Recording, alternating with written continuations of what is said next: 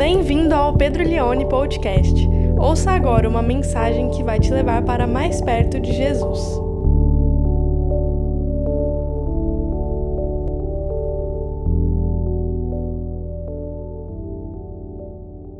Vamos ler João capítulo 3, a partir do verso de número 1 até o verso de número 12. Vai aparecer aí para você. O que nós vamos ter diante de nós agora é um diálogo entre o Senhor Jesus e um homem chamado Nicodemos. Nicodemos era um dos principais nomes de toda a religião judaica da época de Jesus. Nicodemos ele representa muito mais do que um indivíduo. Nicodemos ele representa a religião, ele representa o sistema posto, ele representa o sistema religioso. Então vamos ver esse diálogo entre Jesus e Nicodemos, cuja primeira parte se dará hoje e a segunda metade na semana que vem. Havia entre os fariseus um homem chamado Nicodemos, um dos principais, veja, não é dos fariseus, um dos principais dos judeus. Ele de noite foi até Jesus e lhe disse: Rabi, Sabemos que o Senhor é mestre, vindo da parte de Deus, porque ninguém pode fazer esses sinais que o Senhor faz, se Deus não estiver com ele. Jesus respondeu: Em verdade, em verdade lhe digo, que se alguém não nascer de novo, não pode ver o reino de Deus. Em verdade, em verdade lhe digo, que se alguém não nascer de novo, não pode ver o reino de Deus. Nicodemos perguntou: Como pode um homem nascer sendo velho? Será que pode voltar ao ventre materno e nascer uma segunda vez? Jesus respondeu: Em verdade, em verdade lhe digo: quem não nascer da água e do espírito não pode entrar no reino de Deus. Em verdade, em verdade lhe digo que quem não nascer da água e do espírito não pode entrar no reino de Deus. O que é nascido da carne é carne, e o que é nascido do espírito é espírito. Não fique admirado por eu dizer, vocês precisam nascer de novo. O vento sopra onde quer, você ouve o barulho que ele faz, mas não sabe de onde ele vem, nem para onde vai. Assim é todo o que é nascido do espírito. Então Nicodemos perguntou: como pode ser isso? E ah, como que eu queria que no verso 10 Jesus explicasse mais sobre isso. Que no verso 10 Jesus trouxesse aprofundamento a esse assunto introduzido. Mas no verso 10 Jesus dá uma em Nicodemos e diz assim: Você é mestre em Israel e não compreende essas coisas? Em verdade, em verdade lhe digo, que nós falamos do que sabemos e damos testemunhos do que vimos, mas vocês não aceitam a nossa pregação, o nosso testemunho, vocês não aceitam as nossas afirmações, vocês não aceitam a vida que está fluindo de mim. Seria essas paráfrase do que Jesus responde para Nicodemos. Bom, o diálogo de Jesus com Nicodemos é sobre nascer de novo. E nascer de novo é uma expressão que nós usamos no português da rua. Quando que a gente usa a expressão nascer de novo? Quando alguém quase morreu. Então, quando alguém passou por uma situação delicada, onde ela lidou com o limite da vida e sobreviveu, a gente fala: Ó, oh, fulano nasceu de novo. E por que a gente fala que esse fulano nasceu de novo? Porque agora essa pessoa vai ver a vida pela ótica desse episódio de quase morte que ela teve. Então é um novo olhar, é uma nova pessoa, é uma nova perspectiva, é um novo jeito de ser, é um novo, um novo jeito de viver. Eu não sei se você já teve uma experiência de quase morte, eu não sei qual foi o, o ângulo mais perto que você já chegou de morrer. A minha foi quando eu tinha 15 anos, quando eu estava num show gospel de uma banda chamada Trazendo a Arca. E eu estava reclamando que estava com muita dor de estômago e ligava para minha mãe e falava assim: mãe, com muita dor, não estou aguentando, o show vai começar. E eu já tomei. Aí ela falou assim: você já tomou remédio? Eu falei: já tomei. Tomou o meprazol? Sim. Tomou o Buscopan? Eu sim. E aquela dor intensa. E ela falava assim: menino, para de graça, fica aí, eu paguei o show para você ir, assiste. E aí eu, e aí doendo, doendo. Aí eu liguei de novo, mãe, não estou aguentando. Não está não tá fazendo efeito o remédio.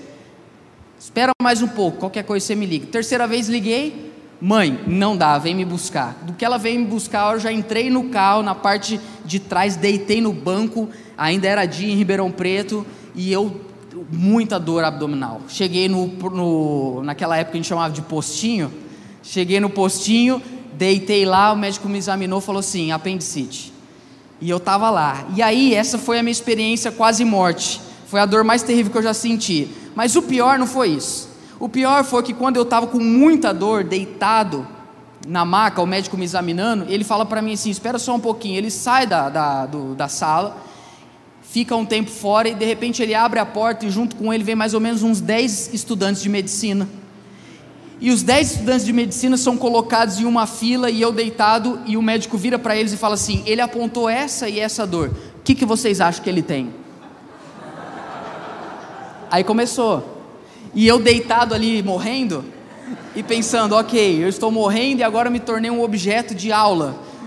É porque eu tinha 15 anos, irmãos, porque se fosse hoje, eu nem sei o que eu teria feito, mas eu estava tão fraco, eu estava com tanta dor que eu não tinha mais força para poder xingar eles. Então eu simplesmente fiquei ali sendo aquele objeto de aprendizado daqueles alunos. Mas ali é, eu tinha chegado do meu limite. Fiz a cirurgia, acordei, deu tudo certo. E eu tinha chegado no limite onde os remédios já não podiam mais agir, foi necessária a intervenção dos médicos, de uma cirurgia. Esse diálogo de Jesus com Nicodemos, ele fala sobre o limite da religião, até onde a religião chega, até onde a religião consegue nos levar o que, que a religião consegue fazer por nós. Chega um momento que a religião ela chega num limite, e a partir dali não tem mais o que fazer, ali é só Deus realmente agindo. Eu gostaria de olhar para esse diálogo de Jesus com Nicodemos e encarar Nicodemos muito além de uma figura como um indivíduo, mas como a representatividade de um sistema religioso, que é toda a nossa tentativa de sistematizar Deus. A religião é a nossa tentativa de compreender coisas incompreensíveis. A religião é a nossa tentativa de criar vocabulário para coisas que não conseguem se proferir por meio de palavras. A religião é a nossa tentativa de explicar racionalmente algo que você só pode experimentar vindo do alto. E essa é a conversa de Jesus com Nicodemos. O Evangelho de João, para aqueles que são um pouco mais atentos, desde o capítulo 1 está trazendo ondas revelatórias cada vez maiores da distinção entre o poder da religião e a grandiosidade da pessoa de Jesus. No capítulo 1 do Evangelho de João, um versículo diz que a lei foi dada por Moisés, mas a graça e a verdade vieram por meio de Jesus Cristo.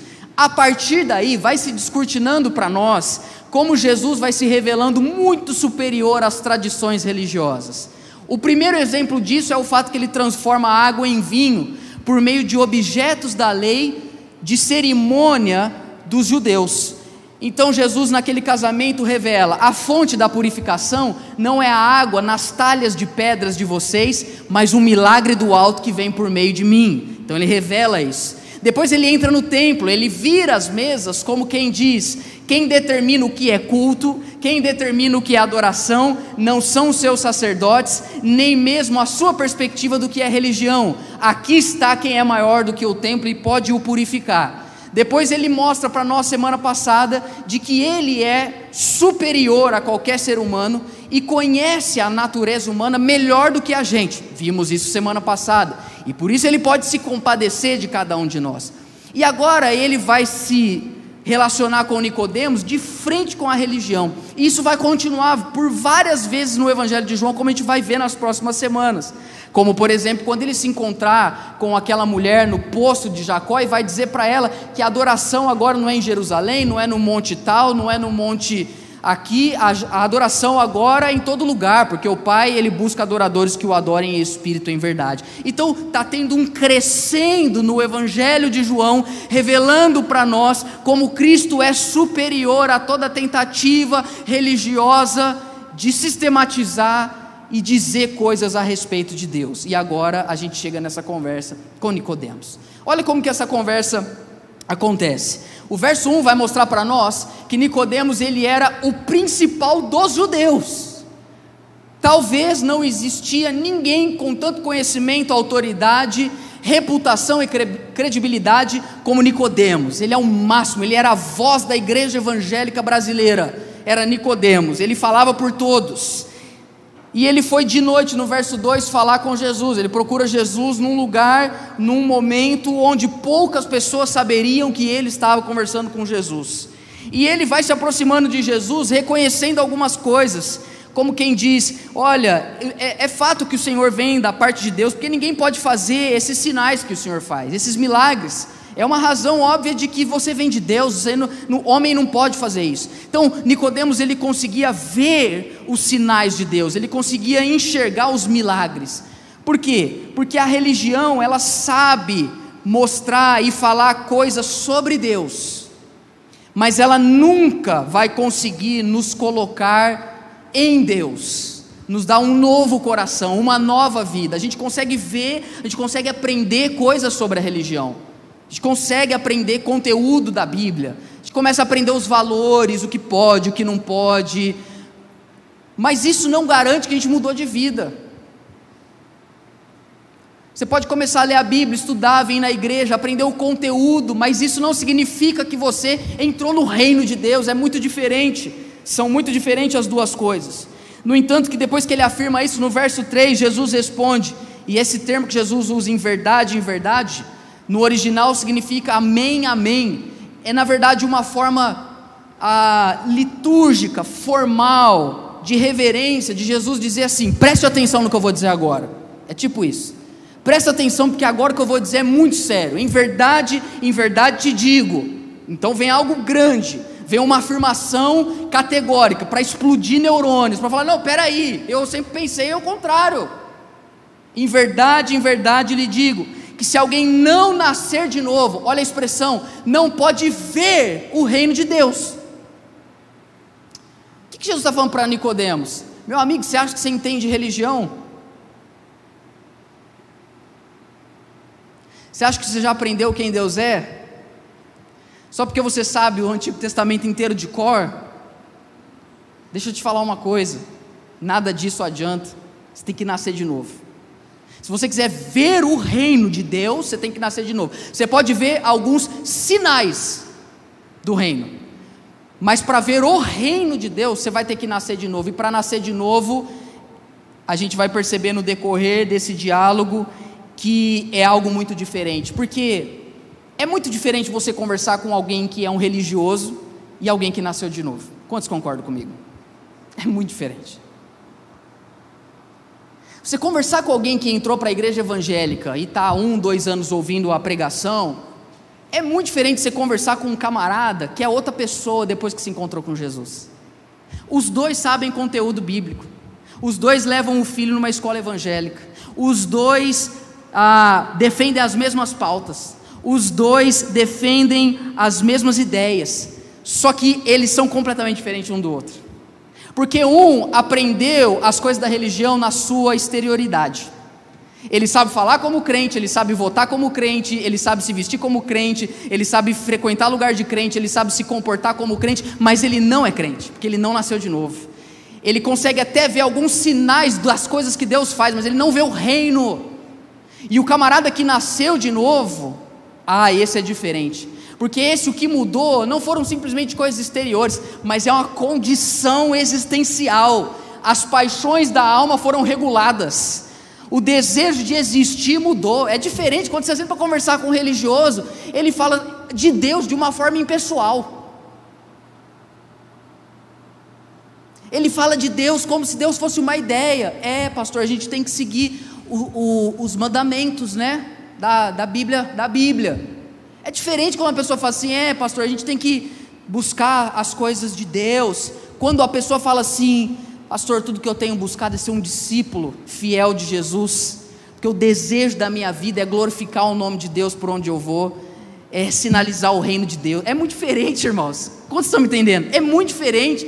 É, é o mesmo vocabulário, são as mesmas palavras, são os mesmos stories, é, é, é as mesmas reivindicações, mas a condição da alma é outra, porque nasceu de novo.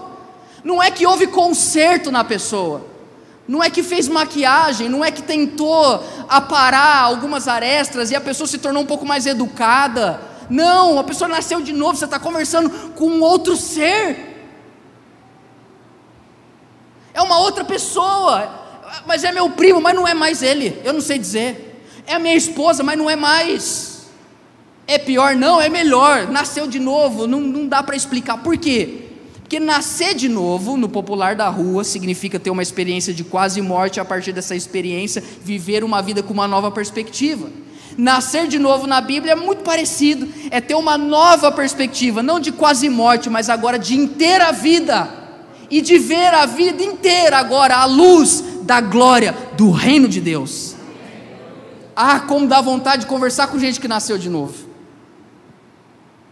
Quando você conversa com pessoas que nasceram de novo, até o que está morto em você passa a reviver. Mas o religioso, ele está preocupado com a estética, ele está preocupado com, com o discurso. O religioso está mais preocupado com o discurso, com a abordagem, do que com o coração. E Jesus fala para Nicodemos, deixa para lá para mim, verso de número 4, 3, não pode ver o reino. E a pergunta é: o que é o reino de Deus? Ah, como é difícil responder essa pergunta, irmãos. Não pode ver o reino de Deus. A pergunta é: o que é o reino de Deus? O reino de Deus é uma promessa do Antigo Testamento que vai sendo revelada para nós com plenitude no Novo Testamento. O reino de Deus, ele é muito interessante porque ele tem uma perspectiva que eu gostaria de usar uma palavra da, do, da cultura para explicar. O reino de Deus tem uma perspectiva glocal. O que é a palavra glocal? A palavra glocal é a mistura da palavra global e local. Glocal é uma perspectiva de algo que tem um impacto maior, mas também no micro.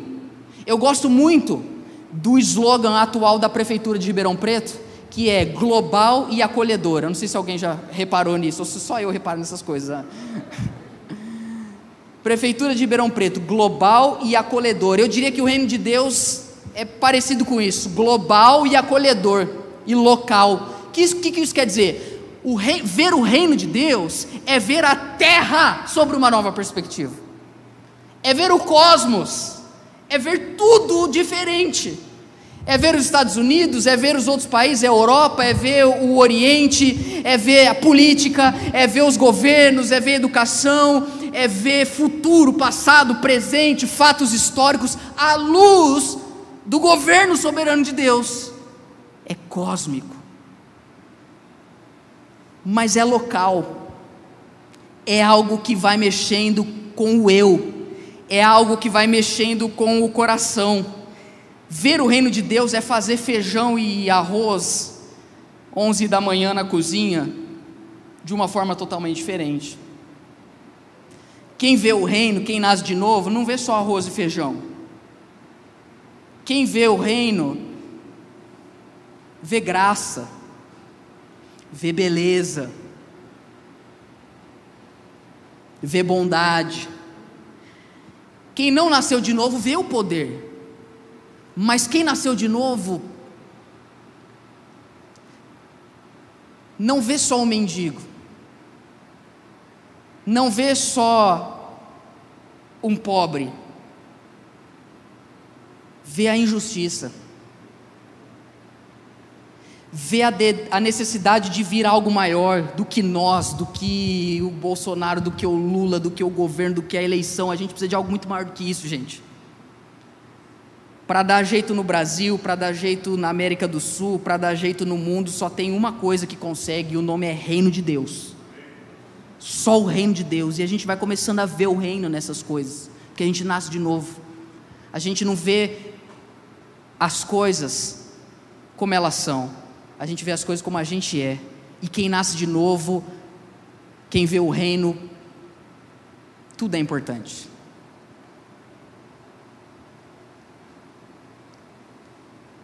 Perguntaram isso para Jesus. Coloca para mim Lucas 17, 20. Olha a pergunta. Lucas 17, 20. Indagado por quem? Por quem, Igreja Vida? indagado pelos fariseus sobre quando, e a palavra é essa, quando viria o reino de Deus, Jesus lhes respondeu. Gente, toda vez que a Bíblia falar Jesus lhes respondeu, você fala: peraí, vamos lá. O que, que ele vai falar? Jesus lhes respondeu: quando viria o reino de Deus? Olha o que ele fala: o reino de Deus não vem com visível aparência. Próximo verso. Vocês não vão conseguir dizer, Ele está ali. É esse o cara que vai trazer o reino de Deus. É essa igreja que vai trazer o reino de Deus. É essa ideologia que vai trazer o reino de Deus. É esse plano político que vai trazer o reino de Deus. Você não vai conseguir fazer isso. Porque ele não vem com visível aparência. Vocês não vão conseguir dizer lá está ele. Por quê? Olha o que Jesus fala. Porque o reino de Deus está entre vocês.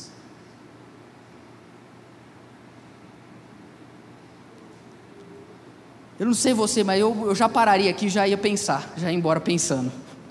Vamos pensar, vamos pensar nisso. Está entre vocês. Algumas versões que também está correto, pode ser traduzido como o reino de Deus está em vocês. Porque as duas coisas são verdade. Ele está em nós e ele está entre nós. Repara que eles perguntam para Jesus quando viria o reino. E Jesus responde: onde está o reino? Ele reorienta. Você não tem que se perguntar quando vem o reino, você tem que perguntar onde o reino está, e a resposta é em vocês, porque vocês nasceram de novo, porque vocês estão vivendo uma nova vida. Vamos continuar o diálogo. Quantos estão comigo? Fala, eu estou aqui.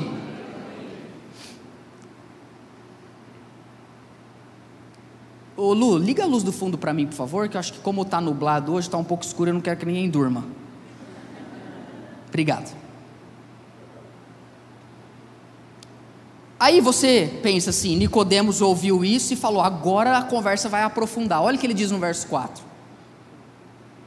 Nicodemos perguntou: Como pode um homem nascer sendo velho? Será que pode voltar ao ventre materno e nascer uma segunda vez? Não dá vontade de bater nele, gente? Quando...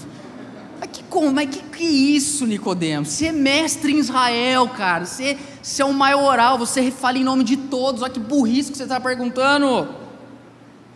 Só que Jesus é tão misericordioso que ele usa perguntas erradas para dar respostas certas. Verso 5: Jesus respondeu: Em verdade, em verdade lhe digo: quem não nascer da água e do espírito não pode entrar no reino de Deus. Ele amplia. Primeiro ele fala não pode ver, e agora ele fala não pode entrar. Ver e entrar aqui são sinônimos. Mas agora ele amplia, ele diz que quem não nascer da água e do espírito. Muitos teólogos debatem o significado de água e espírito. Alguns dizem, ah, é o batismo. Só que a gente precisa tentar interpretar a Bíblia à luz do contexto do Antigo Testamento. Várias vezes o Espírito Santo ele é retratado também por meio de outros símbolos análogos a ele, como fogo, como pomba, e aqui no caso água. Então água aqui não significa batismo, significa apenas uma extensão do papel do Espírito. Nascer da água e do Espírito é nascer do Espírito, em suma. Tanto isso é real que lá em Ezequiel 36, a partir do verso 25, a gente já pode começar a ver esses primeiros sinais daquilo que aconteceria nesse tempo que Jesus está conversando com Nicodemos. Verso 25. Ezequiel 36, verso 25. Tá certo aí? 36, 25. Então aspergirei água pura sobre vocês, e vocês ficarão purificados. Eu os purificarei de todas as suas impurezas e de todos os seus ídolos. Verso 26 eu lhes darei um coração novo, e porei dentro de vocês um espírito novo. Tirarei de vocês o coração de pedra e lhes darei um coração de carne. Porei dentro de vocês o meu espírito e farei com que andem nos meus estatutos, guardem e observem os meus juízos. Lá no Antigo Testamento já havia essa junção entre água e espírito. Quem não nascer da água, ou seja, quem não nascer do Espírito. O texto vai continuar. Jesus vai dizer agora no verso de número 7: Por isso, não fique admirado por eu dizer, vocês precisam nascer de novo.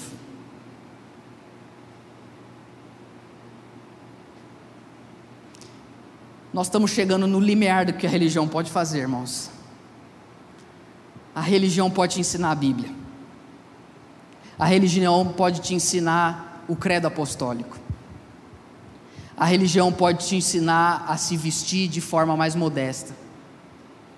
A religião pode te ensinar a parar de falar palavrão. A religião pode te ensinar a amar mais as pessoas. Mas a religião não pode fazer com que você nasça de novo.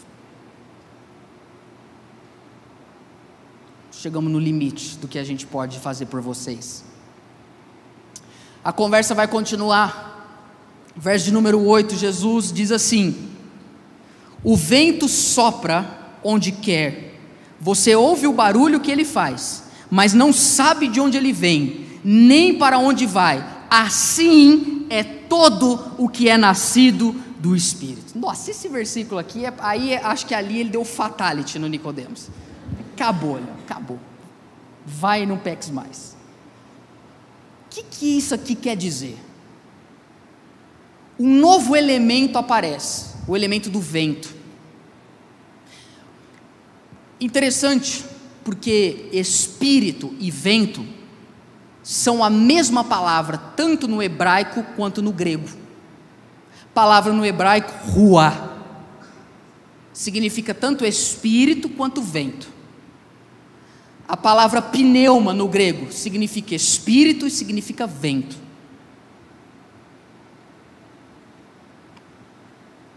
O que Jesus está mostrando, você tem que nascer de novo. Mas a boa, a boa notícia, ou a notícia, é que não dá para você fazer nada a respeito disso.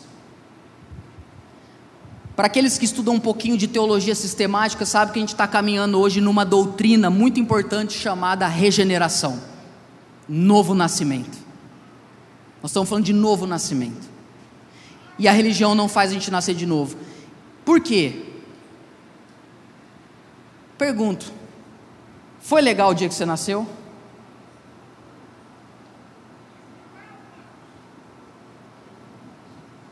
O que, que você fez para ajudar?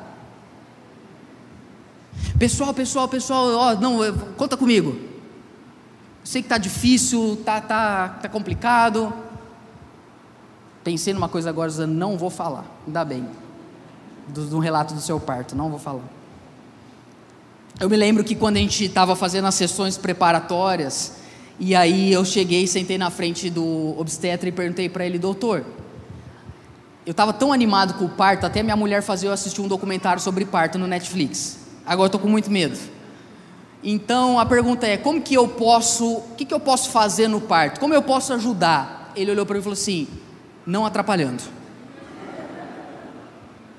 Falou assim: tudo que você tem que fazer é nada. E a Suzana tinha montado uma playlist para a gente levar, sabe aquela coisa bem de primeira gestação, que a gente acha tudo que vai ser do nosso jeito? amor, tá aqui a nossa playlist, você vai colocar uma música para mim, do Marcos Almeida, que é Ser Valente e tal, né? Falei, tá bom, amor, preparei, baixei a playlist offline para colocar lá. Chegamos, ela começou a ter contração. A hora que eu entrei no quarto, depois de assinar um, é, uma dúzia de papéis, eu falei assim, amor, quer ouvir a música? Ela, não, pega lá água quente, pelo amor de Deus. Já foi a música. Tira essa música, tira essa. Mudou tudo. Mudou tudo. Aí eu só pensei, ser valente, eu só pensei comigo isso. Fiz nada, não fiz nada. O dia que eu nasci, não fiz nada. Quando eu fui me conhecer, eu já tinha nascido há muito tempo. Não a gente não colabora com Deus para Ele fazer a gente nascer de novo. A hora que a gente vê, a gente já nasce, já nasceu, já é outra pessoa, já é uma nova identidade, já é uma nova natureza, uma nova criatura. E foi Deus quem fez tudo. E é esse o exemplo dele falando do vento. O vento vai para onde quer, ele só para onde quer, não tem como controlar no comentário bíblico até colocou, eu sei que teve gente que quis estocar o vento, mas não dá. Não tem como. Não se controla, não, não, por quê? Irmãos, por que que não se controla? Porque o Espírito Santo não está sobre a possessão da igreja. Nós não podemos marcar um culto onde o Espírito vai agir, nós não podemos antever a vontade de Deus, por quê? Porque nós é que estamos submissos ao que o Espírito quer fazer. É Ele quem determina, é Ele quem comanda, é Ele quem dirige, é Ele quem regenera, é Ele quem batiza. Mas tem pessoas tão religiosas que elas acham que elas começaram a dominar a vontade de Deus, o Espírito de Deus, e elas se passam por ridículas, tentando controlar algo que não se controla.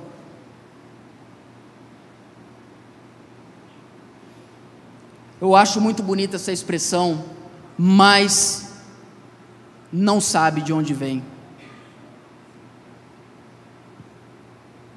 Porque, irmãos, se você quer andar e ver o reino, prepare-se para não saber um monte de coisa.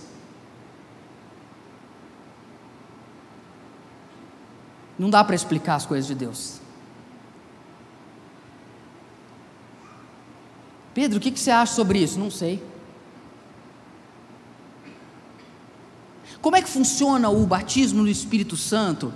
É na conversão, é depois, segunda bênção, acompanhado de línguas, de profecias. A gente vai tentando sistematizar, não sei. Com uns acontece de um jeito, com outros acontece de outro. E a gente não tem que ficar tentando decifrar aquilo que é o mistério. Eu fico. Que palavra usar? Perplexo vendo alguns jovens pregadores falando de Deus e das coisas de Deus com uma, com uma convicção tão grande do que eles estão falando, que eu olho e falo, cara, onde você arranjou explicação para tantas coisas, onde a Bíblia ficou em silêncio? Hoje nós temos os tudólogos, eles sabem de tudo, irmãos. O menino tem 19 anos e ele fala de economia no Twitter. Ele fala de Estado. Ele fala de, go de governo, de política. Ele fala de planos obscuros dos Illuminates. Ele sabe de tudo, é impressionante. Aí você vai falar alguma coisa, ele fala, não, mas a Bíblia diz, e o Senhor diz, então ele sabe de tudo. Você fala, meu Deus, é um Deus domesticado. É uma fé que não existe mais o espaço do sagrado, onde eu não sei, eu não conheço, eu não tenho resposta. Quando eu vi, Deus fez.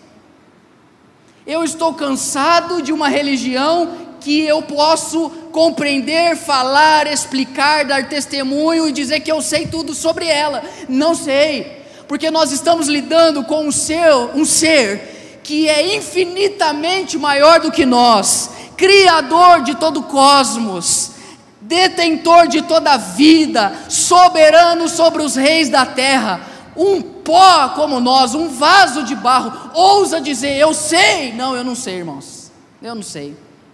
Eu tenho mais dúvidas do que certezas. A diferença é que as poucas certezas que eu tenho são suficientes para adorar, conhecer e crer em Deus da maneira com que Ele quer que eu o faça então, essa fé que eu tenho na parte que Deus revelou para mim é suficiente para eu ver o reino, ser salvo e viver em novidade de vida.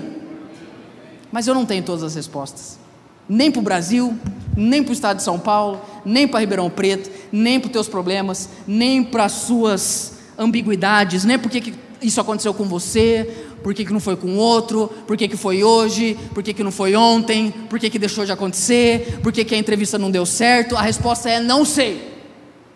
E como é bom dizer não sei, e como é bom dizer Deus sabe, e isso é suficiente.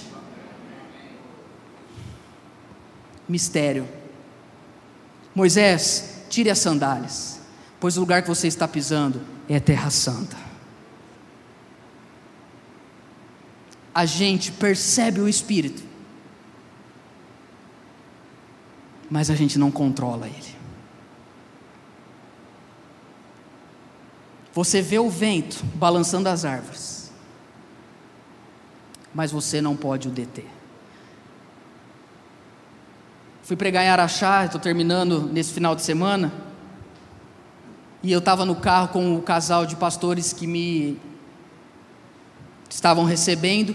E os dois filhos deles estavam atrás do carro, com a, mãe, o pai e eu na frente. De repente, a mãe vira para o filho dela de cinco anos, diz assim: Ô filho, você sabia que ele é papai de uma menina que chama Glória? Não, ela falou, na verdade, ela falou assim: Ô filho, você sabia que, é, que ele é papai de uma menina? Aí ele perguntou: Qual é o nome dela? Aí eu falei: Glória. Aí ele imediatamente falou assim: Por quê? Aí eu fiquei quieto, porque não, nunca ninguém perguntou por quê. Cinco anos. Aí eu fui pensar assim, aí deu um chute, sabe quando você não está esperando? Aí eu fui lembrado do que a gente conversou.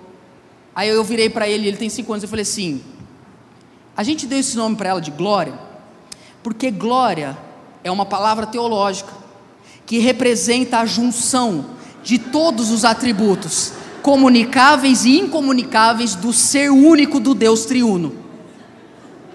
A mãe dele virou para ele e falou assim: Ele deu esse nome, filho, porque ele gosta.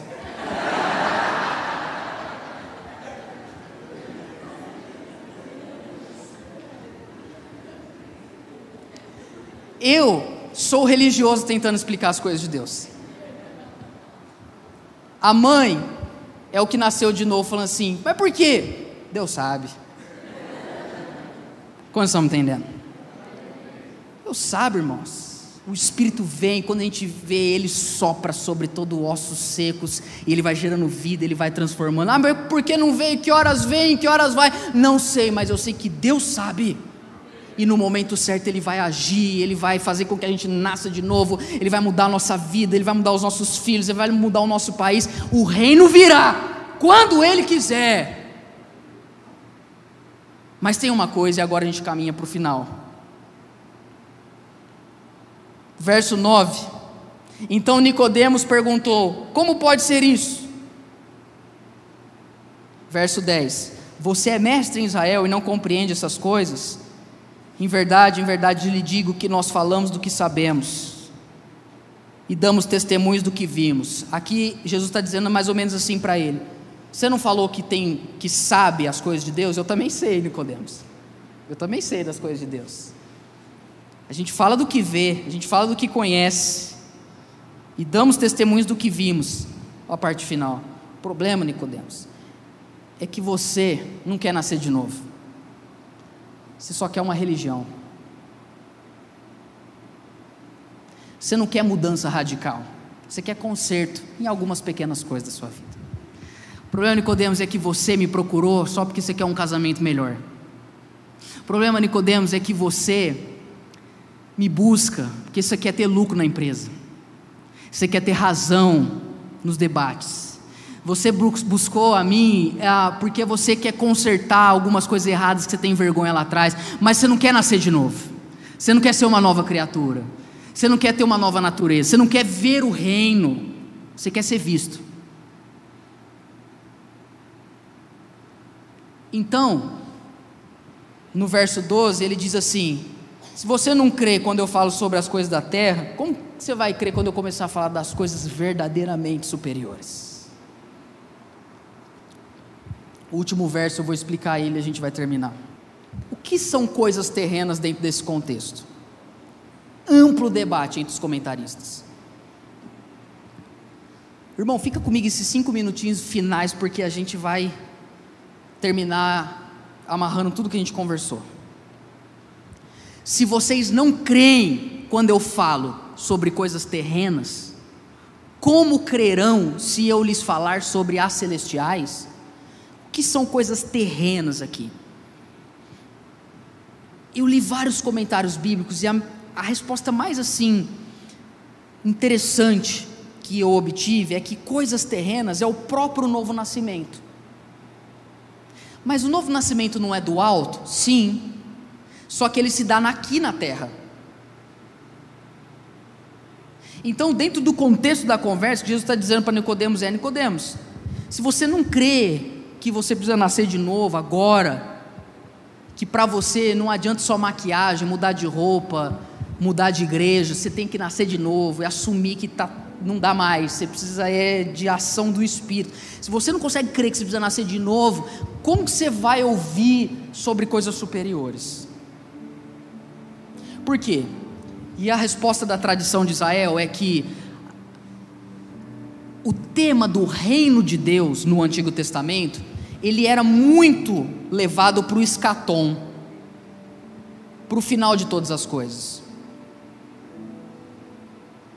E de fato, o reino ele já iniciou, mas ele ainda não foi concluído. O reino de Deus,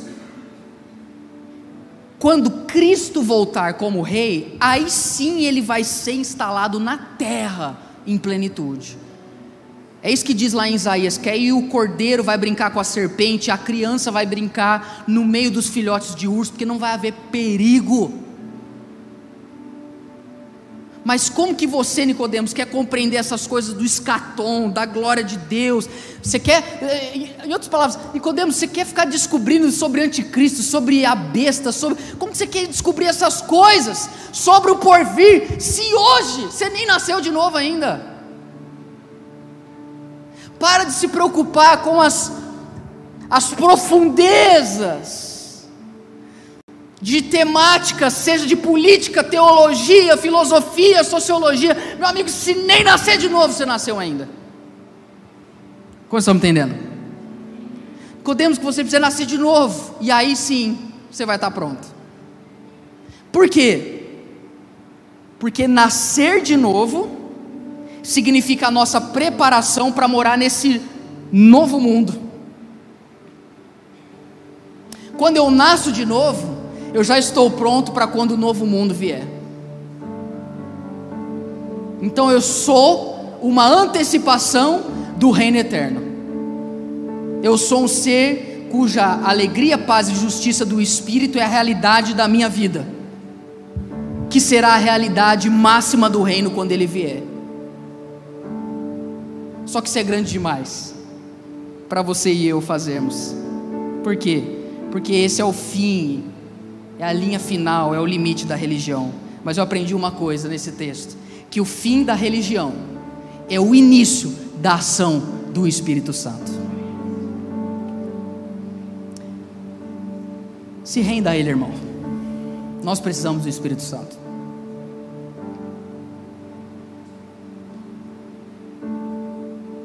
Quando os nossos argumentos acabam, a palavra de Deus começa fim da religião é o início da ação do Espírito. Quando a nossa capacidade acaba, o poder de Deus começa. O fim da religião é o início da ação do Espírito. Quando terminam os nossos achismos, começa a vontade de Deus. Porque o fim da religião é o início da ação do Espírito Santo. E quando termina a nossa tentativa de mudança por nós mesmos, começa a verdadeira transformação que vem de Cristo para nós, porque o fim da religião é o início da ação do Espírito Santo. E é dele que nós precisamos essa manhã. Você ouviu o Pedro Leone Podcast. Compartilhe essa mensagem com seus amigos e até logo!